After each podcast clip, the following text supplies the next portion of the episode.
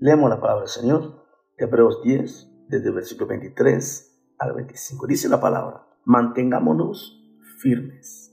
Interesante. Mantengámonos firmes, sin fluctuar la profesión de nuestra esperanza, porque fiel es el que prometió. Y considerámonos unos a otros para estimularnos al amor y a las buenas obras, no dejando de congregarnos, importante, como algunos tienen por costumbre, sino exhortándonos, y tanto más cuando veis que aquel día se acerca. Aleluya.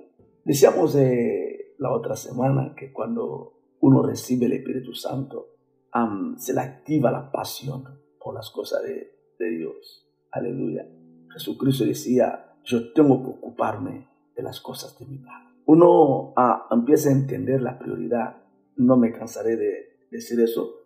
Cosas que vemos en la, Biblia, pero cosas que algunos, por misericordia, vivimos. O sea, yo, desde que me convertí eh, a, a mis 25 años, un poquito tarde, hubiese conocido, querido conocer a Cristo antes, pero ha sido a los 25. A los 25 es cuando realmente yo tengo un encuentro con, con Cristo. Eso significa que, no significa que yo no iba a la iglesia, sí, yo he sido católico, iba a la iglesia. Y de pequeño iba, iba a la iglesia con mi madre. Eh, tenía unos 12 años, tengo la, la memoria todavía, escuela dominical. Pero conocer a Cristo es otra cosa. Amén tener un encuentro personal con Cristo y tener ese encuentro con el Espíritu Santo para que tu vida dé un giro de, 360 grados es otra cosa. Amén. Y eso me pasó a los 25 años. Y ahí donde realmente tengo ese encuentro con Cristo es cuando el Espíritu Santo haz de mí, haz de, haz de mí su morada. No me acuerdo, créame, créame desde, esta, desde este momento, no me acuerdo haber quedado en casa un solo día de culto. No me acuerdo. desde los 25 años, ahora soy un hombre de 61 años, no me acuerdo haberme quedado en casa un día de culto. No me acuerdo. Si ese día existió, no, me acuerdo. Al final es toda una vida, un encuentro, algo real. Y como dije en otro un día de eso también está en la palabra, nadie puede llamar a Jesucristo Señor si no es por el Espíritu Santo. Cuando uno tiene encuentro con Cristo, ya esa relación es, diferente, es diferente. Es, es conocer a Cristo, es cada día querer conocerlo más, cada día anhelar conocerlo más. Yo no sé cómo, cómo la gente hace y que puede incluso estar sumamente tranquila un día domingo, esté en su casa, sin más. Y no aparece por la iglesia simplemente porque, como muchas veces digo, no, porque tiene que tender la ropa. Hacía bueno, entonces había que tender la ropa el domingo. por eso no va a la iglesia. ¿Cómo alguien puede mantener la llama del Pentecostés así? Es imposible. Imposible, imposible. Si no se cambian las, las prioridades, es imposible mantener la llama del Pentecostés.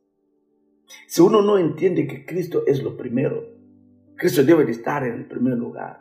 Es imposible mantener la llama del Pentecostés.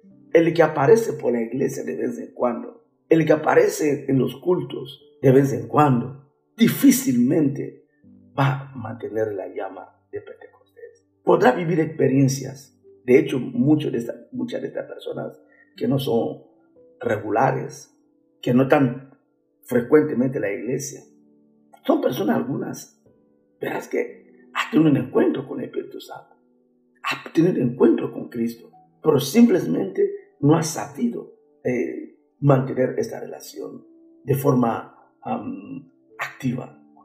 De hecho, la otra vez estamos leyendo como Pablo está diciendo a Timoteo, aviva el fuego. O sea, significa que de alguna manera, o Timoteo estaba, estaba apagando ese fuego, estaba quedando un poquito demasiado distraído, demasiado relajado. Por eso Pablo tiene que escribir, le dice, oh, ojo, avive la llama de, del fuego de Dios. Porque el espíritu que Dios nos ha dado no es un espíritu de cobardía. La palabra cobardía significa también timidez. Tú no tienes por qué ser una persona tibia. una persona que cuando tiene que hacer algo lo tiene que hacer, cuando tiene que decir algo lo tiene que hacer, lo tiene que decir. O sea que tú no puedes estar actuando con, con miedo, con, con temores. Eso es lo que Pablo está, está diciendo. Pero más allá de eso, la, la, persona tibia es una persona que no, como dice la Biblia, ni, ni es frío ni es caliente, está ahí, no tiene una constancia en, la, en lo que hace, no tiene una constancia, constancia lo que hace.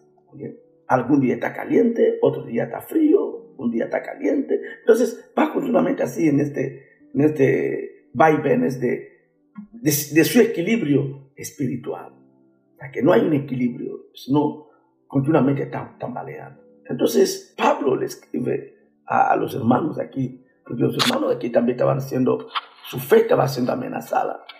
Entonces le dice, ahí donde hemos leído Hebreos capítulo, capítulo 10, ¿okay? digo Pablo porque creemos que es Pablo el que escribe esa, carta, mantengámonos firmes, aleluya. Y la primera cosa que le dice el versículo 23, mantengámonos firmes. Los que por la misericordia de Dios tenemos la llama encendida, mantengámonos firmes. La vida cristiana requiere eso, firmeza, firmeza, firmeza hermano. Firmeza en la profesión, en lo que él dice aquí, firmeza sin fluctuar. O sea, no somos de un día sí, otro día no, un día arriba, otro día abajo, un día... No, no, no, no. no.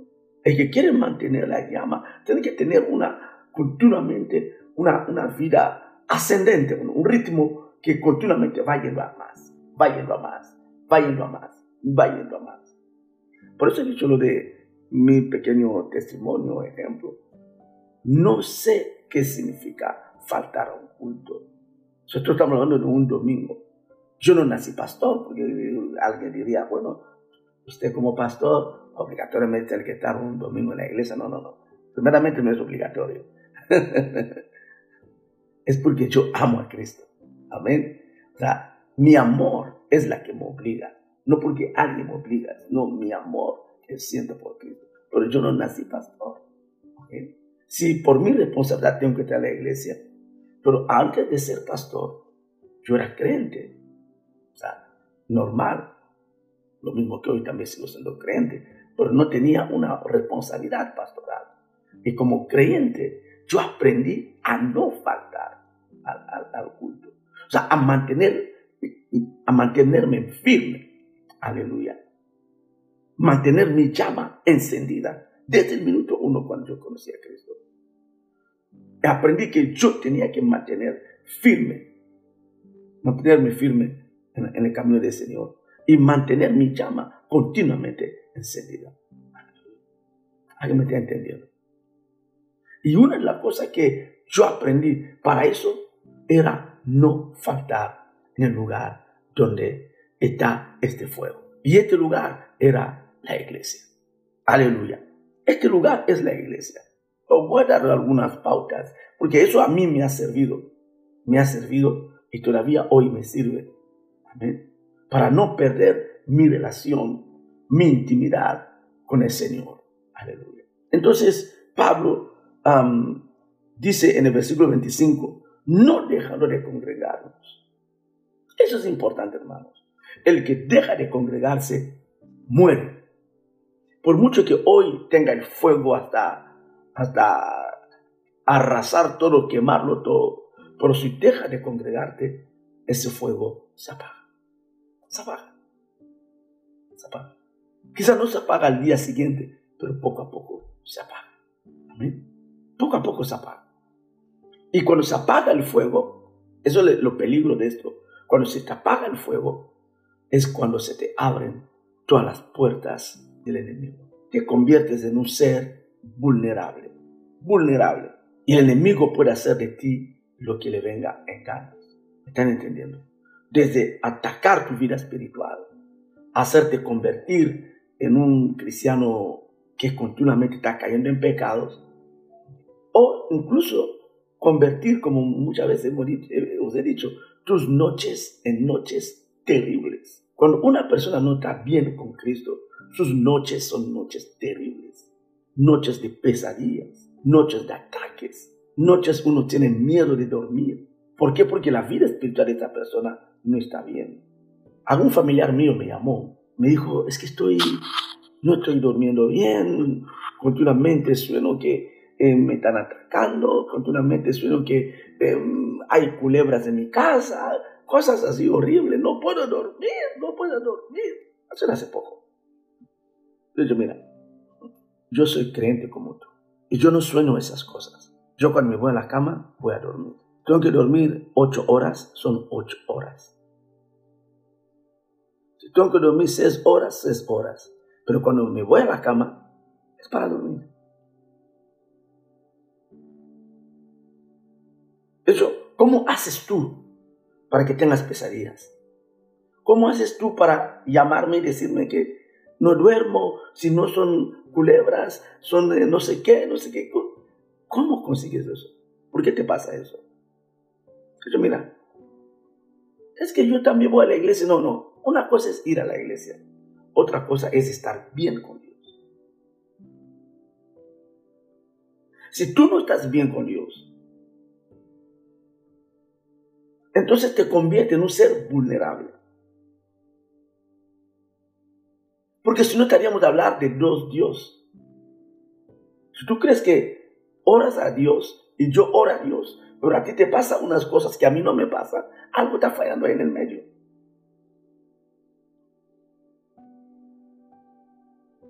Entonces, yo no estoy hablando de orar, de, ir a la iglesia, estoy hablando de tener una relación íntima con Jesucristo, tener una relación íntima con el Espíritu Santo, vivir una vida intensa de relación con, con Dios.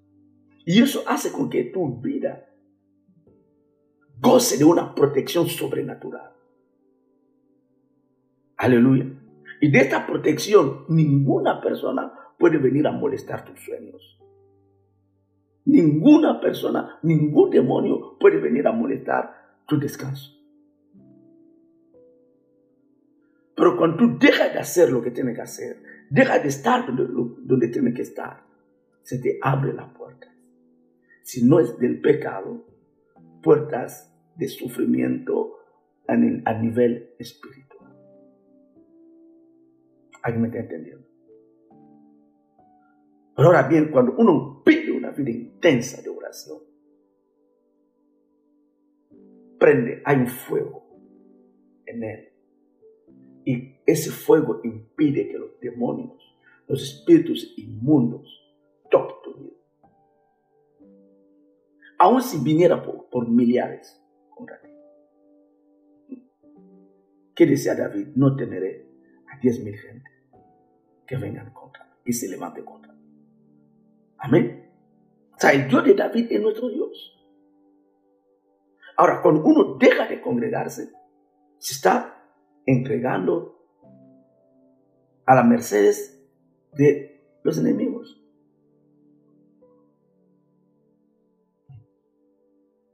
La segunda cosa que os quería comentar,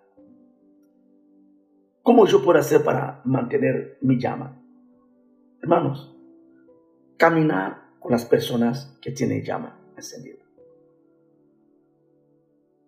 La Biblia habla de exhortándonos unos a otros aquí. Exhortándonos. No dejando de congregarnos como algunos tienen por costumbre, sino exhortándonos, exhortándonos.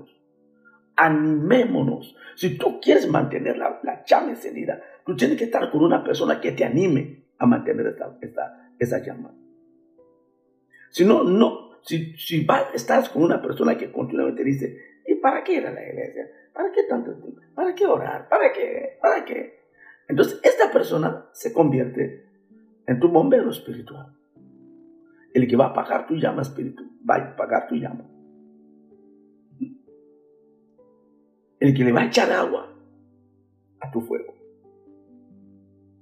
¿Alguien me está entendiendo? O sea, si tú no caminas con gente que van bien, gente enamorada de Cristo, tu amor por Cristo también va a menguar. Incluso en la iglesia, cuando vamos a la iglesia. La gente tenemos que, que aprender a, no a tanto a,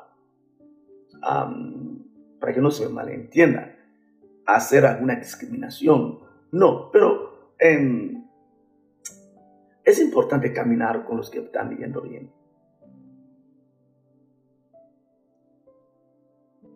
Porque tu vida espiritual es mucho más que una simple amistad, hermano. Tu vida espiritual es mucho más que una simple amistad. Estaba leyendo un, pasaje. Acompáñame, por favor. El libro de Hechos, capítulo 16. Aleluya. Vamos a leer eh, algunos versículos ahí. Desde el versículo 12 dice, y de ahí a Filipos, que es la primera ciudad de la provincia de Macedonia, y una colonia, y estuvimos en aquella ciudad algunos días. Y un día de reposo salimos fuera de la puerta, junto al río donde solía hacerse la oración. Y sentándonos, sentándonos, hablamos a las mujeres que había, que se habían reunido. Me interesa ese pasaje. Como Pablo, cuando llega a esa ciudad, rápidamente lo primero que busca, ¿dónde se solía hacer la oración? Aleluya. Me, gusta. Dice, el día de reposo salimos por la puerta junto al río donde solía hacerse la oración. ¿Sabe? Un cristiano de verdad continuamente está buscando dónde puedo engancharme en mi vida espiritual. Aleluya. ¿Dónde puedo ir donde se están hablando de Cristo. Lo, por eso lo, que decía, lo de no quedarse, yo no sé qué significa eso. Un día de culto, mira que era un día de reposo, era un día de culto para los judíos. En vez de quedarse en casa, Pablo dijo, no, no, vamos a buscar donde aquí se reúne la gente. Cuando uno quiere mantener viva la llama, el Pentecostés continuamente busca dónde continuamente está en lugar donde la gente está reuniendo. Aleluya. No se quede en casa por quedarse en casa. Salvo realmente hay situaciones, amén, que, que no puedes, porque no puedes. No es que no quieres, no puedes. Aleluya. Y en el versículo 16 del mismo capítulo dice, aconteció mientras íbamos a la oración. O sea que no solamente en aquel entonces, pero también era como que había una costumbre, dice, aconteció que mientras íbamos a la oración, ¿ok? Había una continuidad de ir a la oración, porque si tú conoces la, la, la historia, dice que nos salió al encuentro una muchacha que hacía adivinación, y esto siguiendo a Pablo, nosotros dábamos diciendo que son siervos de Dios, altísimo, quienes os anuncian el camino de salvación, el versículo 18 dice, y esto lo hacía muchos días. Significa que durante ese tiempo de que Pablo estaban ahí, continuamente cuando iban a camino de la oración, y esa chica se encontraba con esa chica que continuamente les profetizaban. con eso quiero decir, había una vida intensa de Pablo, la vida de, la iglesia o la vida de la, de la oración. Es cuando se encontraba con esa muchachita. Aleluya. ¿Cómo es tu vida de oración de, de la iglesia. Punto uno, mantenerse, para mantenerse el fuego, no dejar de congregarse. Punto dos, estar con la gente que están con la llama encendida. Aleluya. Pablo buscó dónde se solía hacerse la oración. Dónde solía hacerse la oración. Estaba ahí, diciendo, yo no quiero estar aquí a, a vivir una vida de soledad espiritual. Quiero estar con mis hermanos. Quiero a través de ellos unir nuestras llamas. Amén. Y luego, ¿cómo mantenerse? Mantener tu fuego. Ya lo hemos dicho. Un rincón, que cada uno haga un rincón de oración en su casa. Tener tu propio altar. Aleluya. Tener tu propio momento de intimidad. No deja de congregarte. Exhortémonos los unos a los otros, o sea que con los demás. Pero luego mantengámonos firmes. O sea que cada uno de nosotros tiene que mantenerse firme. Amén. Cada uno, aun cuando los demás no están, pero cada uno tiene que decir, yo tengo que velar para que lo que yo he recibido no me lo pierda, sino que vaya más, a más y a más.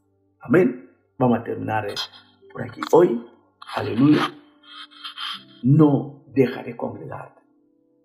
No deja de exhortar a otros. Porque la Biblia dice, exhortémonos los unos a los otros. No pierda la firmeza. Aleluya. No pierda la firmeza, por favor. Mantengámonos firmes. No dejar de congregarnos. Exhortémonos los unos a los otros. Hoy tres cosas hemos visto para poder mantener la llama del fuego encendida. Amén. La firmeza. Vendrán problemas, vendrán situaciones. Manténgate firme, manténgate firme. Manténgate firme, manténgate firme.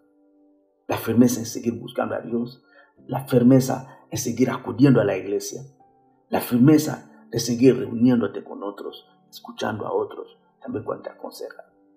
Unirte con la gente que tú ves que esa persona está yendo bien con Cristo y si yo me, agarro a ella, sé que me va a ayudar para avanzar. Amén. Que Dios nos bendiga.